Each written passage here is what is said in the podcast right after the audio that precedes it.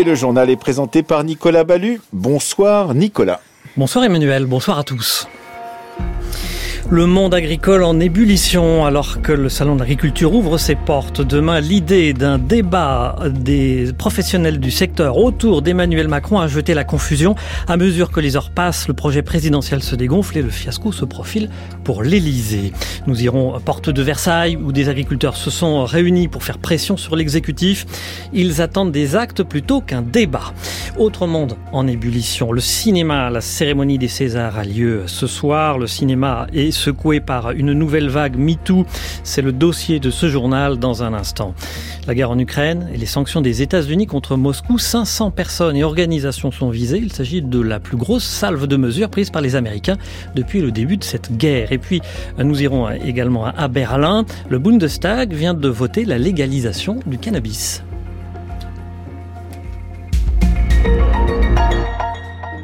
Dans un peu plus de deux heures, le rideau rouge de l'Olympia pour la 49e cérémonie des Césars se lèvera. Le monde du cinéma, on n'ose pas dire famille, le monde du cinéma euh, fête, récompense et célèbre chaque année ses acteurs et actrices au sens large.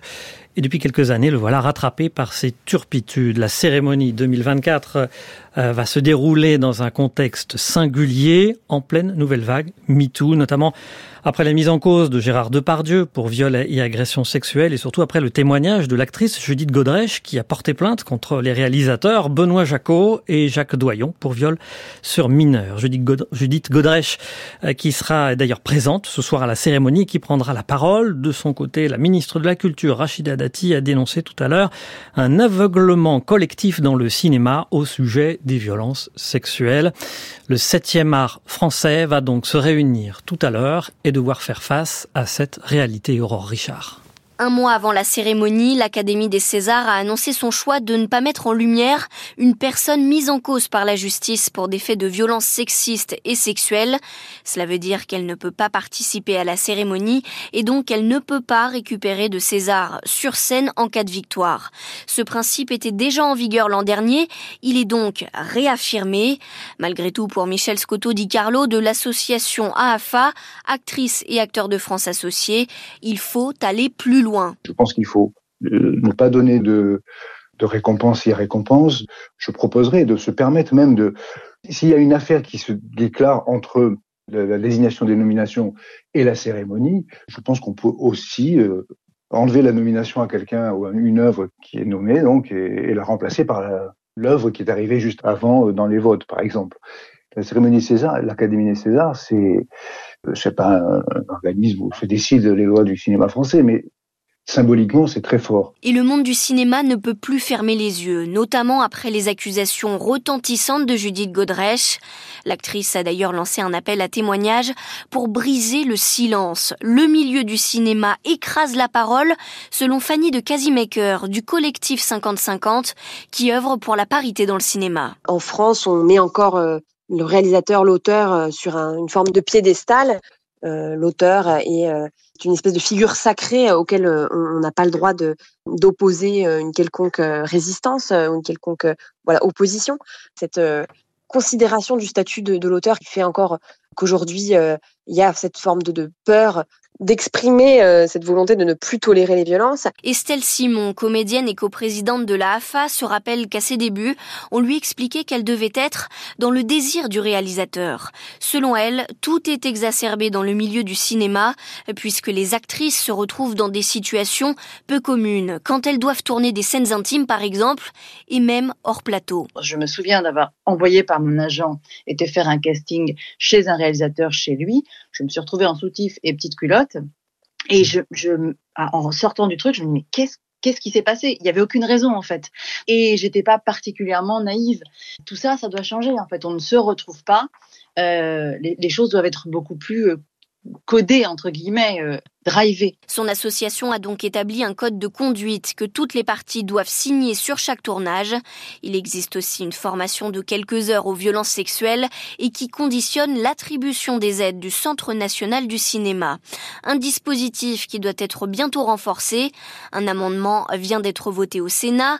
Il prévoit de retirer les aides versées par le CNC à une société de production lorsque des violences sur un tournage donnent lieu à une condamnation. La sénatrice Monique de Marco est à l'origine de ce texte. Il y a eu beaucoup de prises de parole depuis 2018 concernant donc euh, avec euh, le phénomène hashtag MeToo et où on sent bien qu'il y a euh, besoin de légiférer dans ce domaine, qu'on responsabilise donc les producteurs, les réalisateurs, toute l'équipe sur les tournages des, des films. Il n'y a pas beaucoup de textes sur le cinéma. On ne pouvait pas rater le coche à ce moment-là. Cet amendement avait dans un premier temps été rejeté en commission et c'est la prise de parole de Judith Godrèche qui a tout changé et inversé la décision. Ce texte doit encore passer à l'Assemblée nationale. Merci euh, Aurore Richard. Judith Godrèche sera d'ailleurs euh, entendue au Sénat euh, jeudi prochain par la délégation aux droits des femmes et puis ce soir dès 19h, la CGT Spectacle appelle à un rassemblement aux abords de l'Olympia pour dénoncer justement les violences sexistes et sexuelles dans le cinéma. On n'oubliera pas que côté film, il y a deux grands favoris ce soir pour cette euh, célébration. Anatomie d'une chute de Justine Trier et Le règne animal de Thomas Caillet. Le salon de l'agriculture s'ouvre demain porte de Versailles et le moins que l'on puisse dire est qu'il ne démarre pas dans la sérénité mais plutôt dans la confusion et même la confusion politique. Le monde agricole en crise a obtenu des engagements de l'État depuis un mois, notamment sur les contraintes administratives et environnementales, des concessions sur les pesticides, le renforcement de la loi Egalim, entre autres. Mais l'exécutif reste sous pression des agriculteurs qui attendent des effets concrets. Ça va être un salon d'explication, un salon qui pourrait être un peu viril, reconnaît le président du salon de l'agriculture.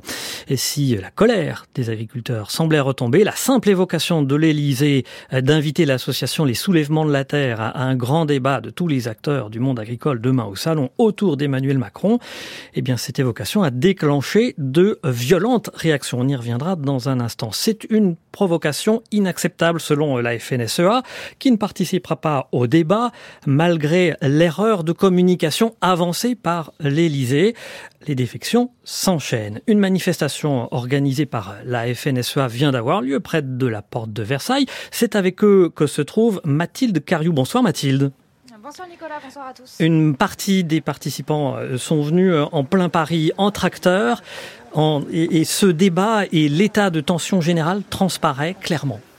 Oui, une quinzaine de tracteurs qui ont fini par arriver après avoir été euh, bloqués sur le périphérique. Dans le cortège, il y a une centaine d'agriculteurs avec des panneaux région retournés en écho au slogan On marche sur la tête et puis des pancartes un peu provocatrices comme celle de Gérard. C'est marqué On n'est pas venu sucer une glace sur un bateau mouche. Autrement dit, il y avait 2500 revendications qui sont arrivées sur les bureaux des préfectures, du ministre, et donc là on vient ramasser les copies. J'espère que Macron il va pas redoubler la classe, mais au, pire j'espère qu'il va pas se faire virer. Voilà, il va peut-être passer au conseil de discipline, c'est ça que je crains. Voilà, clairement, l'ambiance, c'est un dernier coup de pression avant le salon. Le rassemblement était déjà prévu, mais la tension est encore montée d'un cran la nuit dernière, explique Damien Greffin, président de la FNSEA pour le bassin parisien. Quand on est au même rang que des associations du type le soulèvement de la terre qui n'ont pas de fondement et qui sont finalement des gens qui viennent détruire les installations des agriculteurs, taguer euh, nos installations, en fait là, il y a un grand sentiment d'incompréhension qui, euh, depuis hier soir, euh, domine. Vous allez débattre avec le président demain? Absolument pas. Arnaud Rousseau, président de la FNSEA, a indiqué qu'on ne participerait pas au débat. Quand vous avez un gouvernement qui souffle sur les braises, comme il vient de le faire avec euh, les soulèvements de la terre, en fait, on ne va plus rien maîtriser du tout. Macron a gâché la fête, nous dit-il. On a bien l'intention de se la réapproprier. Les manifestants sont actuellement en route vers le lieu du salon, la porte de Versailles, et ils vont y passer la nuit. Merci Mathilde Cariou en direct euh, de la porte de Versailles avec les moyens techniques de Geoffrey Marianne. On l'a entendu donc là, la FNSEA va boycotter ce fameux débat. Euh, les représentants nationaux de la coordination rurale ne prévoient pas de participer non plus. Nous n'aurions pas participé à cette supercherie, mais merci pour le spectacle, ironise de son côté les soulèvements de la terre. Le distributeur Michel-Édouard Leclerc, lui non plus, ne sera pas de la partie pour l'exécutif et plus particulièrement Emmanuel Macron. Ce débat est à l'heure qu'il est un échec sur toute la ligne, analyse le spécialiste de la communication politique et professeur à Sciences Po, Philippe Moreau-Chevrolet. c'est pas un grand débat, c'est un grand ratage pour le moment, avec d'un côté euh, la volonté de l'Élysée qui était de créer un débat historique qui devait rassembler les écologistes et les agriculteurs. Donc l'idée c'était d'avoir tout le monde représenté et le président comme étant le point euh, de rassemblement, de dialogue, finalement de sagesse, montrer que tout ça pouvait se résoudre. Tout ça a été perçu comme une séquence de communication. En gros, on a vu les ficelles et ça c'est ce qui peut arriver de pire en communication. On est dans l'improvisation euh, en matière de communication, comme très souvent euh, du côté de l'Élysée. Ce qu'il y a, c'est que d'habitude, la formule du grand débat euh, fonctionne. Elle a été improvisée déjà à l'époque des, des, Gilets jaunes, mais ça avait marché, ça avait permis de sortir de la crise. Ça a été réédité à la sortie des émeutes. Donc la question maintenant, c'est de savoir, en gros, si cette formule peut encore fonctionner. Visiblement non, et si le en même temps est encore praticable, et visiblement non plus. C'est-à-dire qu'on ne peut plus maintenant ménager deux tendances à la fois. Il faut choisir un camp. C'est la logique du moment, c'est la logique aussi des élections européennes à venir. On est dans un climat électoral. Et puis c'est la logique que pour le moment de la prochaine élection présidentielle, on est en plein reclassement politique. Donc euh, une formule un peu où le président aurait la main alors qu'il n'a plus vraiment de majorité au Parlement, où on lui laisserait faire sa com alors qu'au fond les acteurs ont des vraies demandes et des vraies inquiétudes, ça n'est plus possible aujourd'hui. Philippe Moreau-Chevrolet avec Rosalie Lafarge. Le malaise agricole en Europe cette fois. Les agriculteurs polonais ont annoncé cet après-midi un blocage pendant 24 heures d'un important poste frontalier avec euh, l'Allemagne, Slubice. Ils protestent contre des régulations européennes et les importations de produits qu'ils jugent non conformes aux normes de l'Union européenne.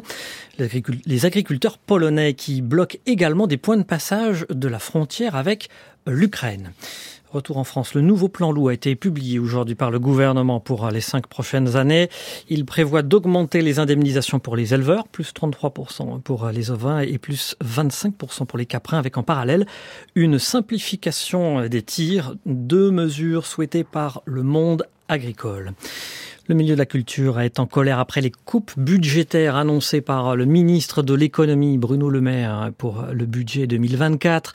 Hier, c'est par un décret qu'ont été actés les 10 milliards d'euros d'économies voulues par le gouvernement. Le budget de la culture a ainsi été amputé de près de 100 millions d'euros. Une mesure brutale dénonce le Syntac, le syndicat national des professionnels du théâtre et des activités culturelles, alors même que le milieu du spectacle vivant se trouve déjà en grande difficulté. La réaction de Claire Sercombe, la secrétaire générale du Syntac CGT c'est tout le secteur public qui est attaqué frontalement et de manière violente. Ce qu'on sait, c'est que par rapport aux difficultés qu'on connaît déjà dans le secteur, 96 millions, on risque de ne pas s'en relever. Et là, c'est pas euh, crier au loup ou être alarmiste. C'est une réalité qui est là, qui est maintenant. On a déjà des, des établissements qui ont bouclé l'exercice 2023 en déficit. Est-ce que c'est l'arrêt de mort ou un coup de grâce euh, qui est porté ainsi euh, au service public de la culture? On pose la question. La méthode est déplorable, c'est-à-dire il y a une loi de finances qui a été votée il n'y a même pas deux mois. Et là, par voie de décret, le gouvernement, Bercy, passe par-dessus le Parlement. Il y a quand même quelque chose de démocratique qui, qui interroge. Et puis colère, puisque nous, on alerte depuis de très longs mois sur la situation du secteur du spectacle vivant public, qui est un secteur qui va extrêmement mal. Derrière cette bataille de chiffres, on parle aussi de salariés. Et là, avec 96 millions en moins, c'est un plan social massif potentiellement qui se prépare en fait dans le secteur, dans une indifférence totale du ministère de la Culture. C'est dramatique. La, dramatique. La secrétaire générale du Syntax CGT, Claire Sercombe, avec Pierre Robert. L'Ukraine entre dans sa troisième année de guerre et 2024 s'annonce particulièrement difficile pour les Ukrainiens. Encore aujourd'hui, leur président Volodymyr Zelensky a pressé les dirigeants occidentaux de livrer de nouvelles armes à son armée. Une conférence d'aide doit d'ailleurs se tenir lundi à Paris. Et cet après-midi, les États-Unis ont annoncé une nouvelle volée de sanctions contre Moscou. Au total, 500 personnes et organisations sont visées. Il s'agit là de la plus grosse salve de mesures prises par les Américains depuis le début de cette guerre. À New York, York, Loïc Lourich. Si Poutine ne paye pas le prix de la mort et de la destruction qu'il inflige, le coût pour les États-Unis et leurs alliés va augmenter. Voilà ce qu'affirme Joe Biden en dévoilant ces nouvelles sanctions. Parmi les entités visées, des entreprises de 26 pays dans les secteurs des semi-conducteurs, de l'optique ou des drones avec pour objectif d'abîmer la machine de guerre russe. Des personnes de 11 pays dont la Chine ou l'Allemagne sont également visées ainsi que trois responsables russes impliqués dans la mort d'Alexei Depuis le début de la guerre, les États-Unis ont ainsi ajouté sur leur liste de sanctions 4000 entités, mais sans véritablement freiner les ambitions de Moscou. Rien n'indique que ces nouvelles mesures ne changeront la donne. Et si la Maison-Blanche tente d'affaiblir la Russie, elle ne parvient pas à confirmer son soutien à Kiev. Une enveloppe d'aide cruciale de 60 milliards de dollars est toujours bloquée au Congrès. Le président Biden a d'ailleurs appelé les parlementaires aujourd'hui à approuver ce financement le plus vite possible avant, dit-il, qu'il ne soit trop tard. Je vous propose de nous rendre dans une ville particulièrement exposée, la ville de Nikopol, en face de l'autre, euh, en face, pardon, de, la centrale dite de Zaporizhia.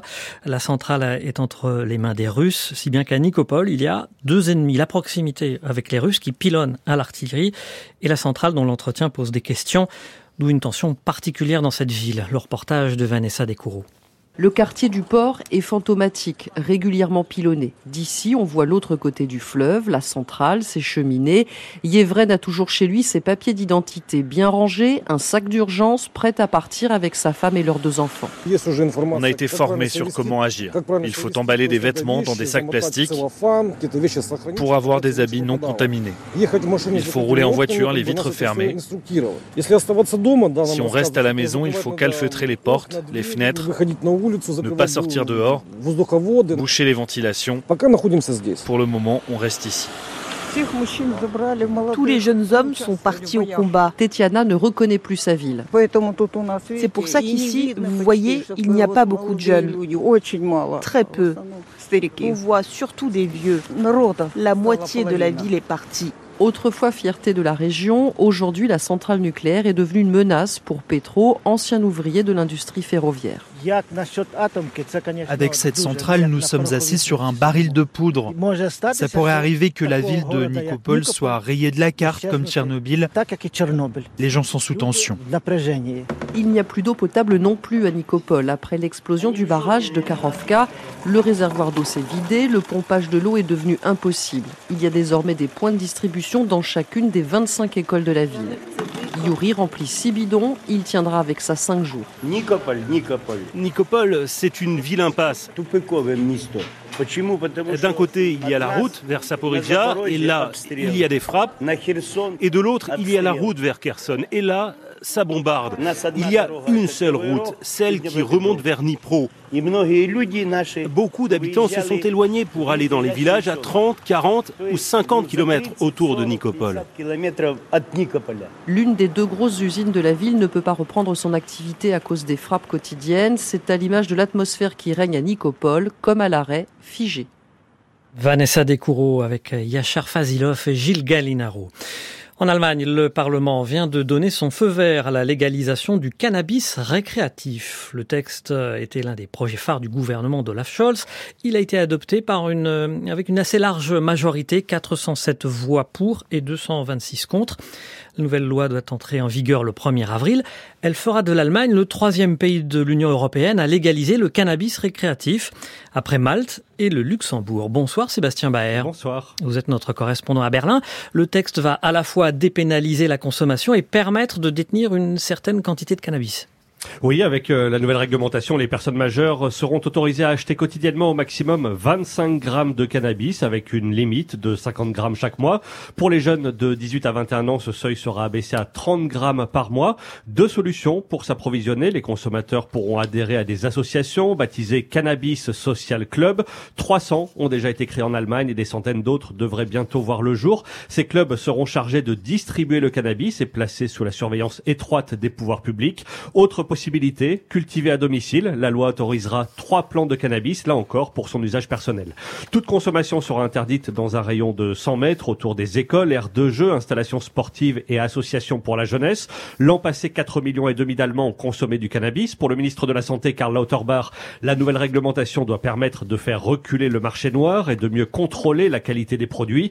Mais les médecins mettent en garde contre les dangers de cette légalisation partielle. 10% des consommateurs réguliers tombent dans la dépendance, disent-ils. Ils pointent aussi les dommages pour le cerveau en croissance chez les jeunes de moins de 25 ans. Les Allemands, eux, sont partagés. Selon un sondage paru aujourd'hui, 47% sont favorables à la légalisation et 42% y sont opposés. Merci Sébastien Baer, en direct de Berlin. Au Sénégal, la plupart des candidats qualifiés pour la présidentielle et des dizaines d'organisations de la société civile refusent le dialogue sur la présidentielle évoqué hier soir par Macky Sall. Le président sortant avait reporté s'inédier l'élection prévue le 25 février, mais le Conseil constitutionnel l'a déjugé. Macky Sall a donc renvoyé les acteurs politiques et sociaux à une discussion en début de semaine prochaine sur la date du scrutin. L'opposition l'accuse de jouer la montre. Un mot du temps demain. Il va demeurer agité avec du vent et des averses sur tout le pays. Les températures maximales vont plafonner entre 7 et 11 degrés sur euh, presque toute la France, entre 12 et 15 degrés toutefois sur les régions méditerranéennes. C'est la fin de ce journal. Été préparé avec euh, Jean-François Braun à la technique Sébastien Royer.